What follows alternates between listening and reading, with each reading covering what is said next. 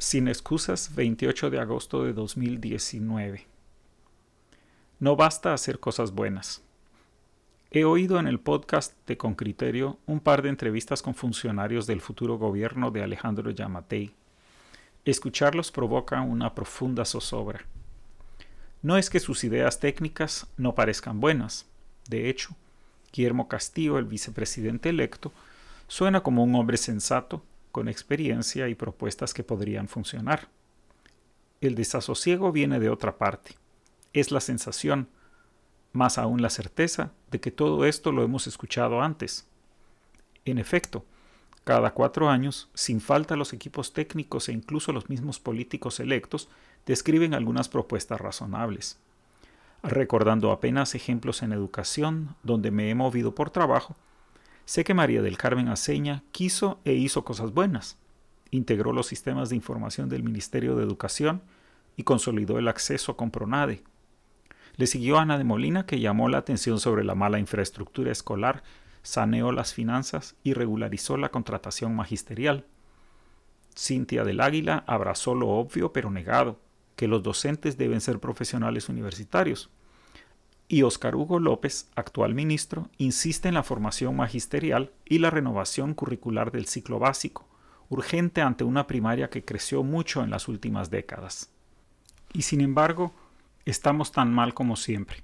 El estudio internacional PISA-D, desarrollado con esmero técnico y a gran costo, encuentra que en Guatemala los que tienen más aprenden más. Ponen número al fracaso. La juventud de familias con más recursos tiene ocho veces más probabilidad de estar por arriba del nivel esperado en lectura que sus pares más pobres. Igual sucede con la máxima vergüenza nacional, la desnutrición crónica. Pérez Molina entró hace ocho años con el combate al hambre como su gran apuesta. Ya antes, Berché le había declarado la guerra al tema. Hasta el incompetente de Morales lo refrendó. Y sin embargo, vamos peor que nunca. Uno de cada dos niños tiene desnutrición crónica y la desnutrición aguda va para arriba. Es inaudito. Cada uno dice, propone y hace lo que se supone que necesitamos, pero al final nada mejora. Nunca faltan mentecatos que nos distraen culpando a una supuesta izquierda. Es una acusación absurda. Aquí nunca ha mandado la izquierda, al menos desde que traicionaron a Arbenz, y más aún con la liquidación de la guerrilla por las armas y en la mesa de negociación. Y no la camaleónica UNE no cuenta como izquierda. Es la derecha triunfalista la que está metida en un contrasentido, queriendo asegurar que ganaron la guerra y a la vez negar que son responsables del desastre que tenemos.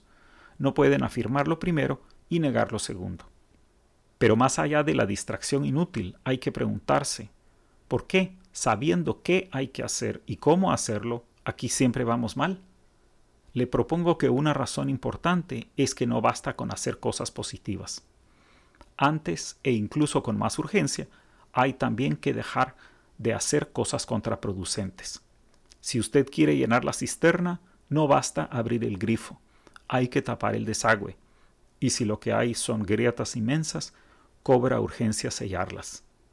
Hace rato sabemos cómo prevenir la desnutrición, pero hay quienes insisten en hacer lo que estorba como negarse a pagar los impuestos para que el erario tenga con qué desarrollar programas de seguridad alimentaria y detectar y atender a la niñez en riesgo, por ejemplo.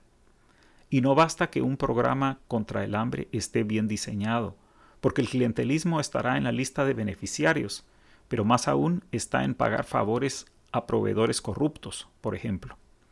Cosa que nos regresa al caso paradigmático de la muerte que dieron a la CICIG porque dicen que no pagan los impuestos, porque igual en el Estado se los roban. Pero cuando al fin hubo forma de perseguir con eficacia a funcionarios y empresarios corruptos, no cejaron hasta acabar con ella. Piden combate a la desnutrición, pero se empeñan en que para ello nunca se tengan generales, los funcionarios incorruptibles, ni soldados, empleados públicos contratados y pagados dignamente, ni balas, el dinero a tiempo y suficiente cuesta saber si son más hipócritas o maliciosos, que declaran la guerra cuando ya están peleando del lado del enemigo.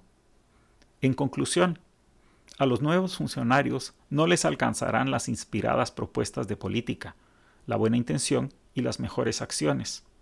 Aquí necesitamos que nos muestren cómo van a neutralizar esa contracara persistente del Estado guatemalteco, ese inframundo auténtico Xibalbá que reproduce insistentemente la enfermedad y el daño.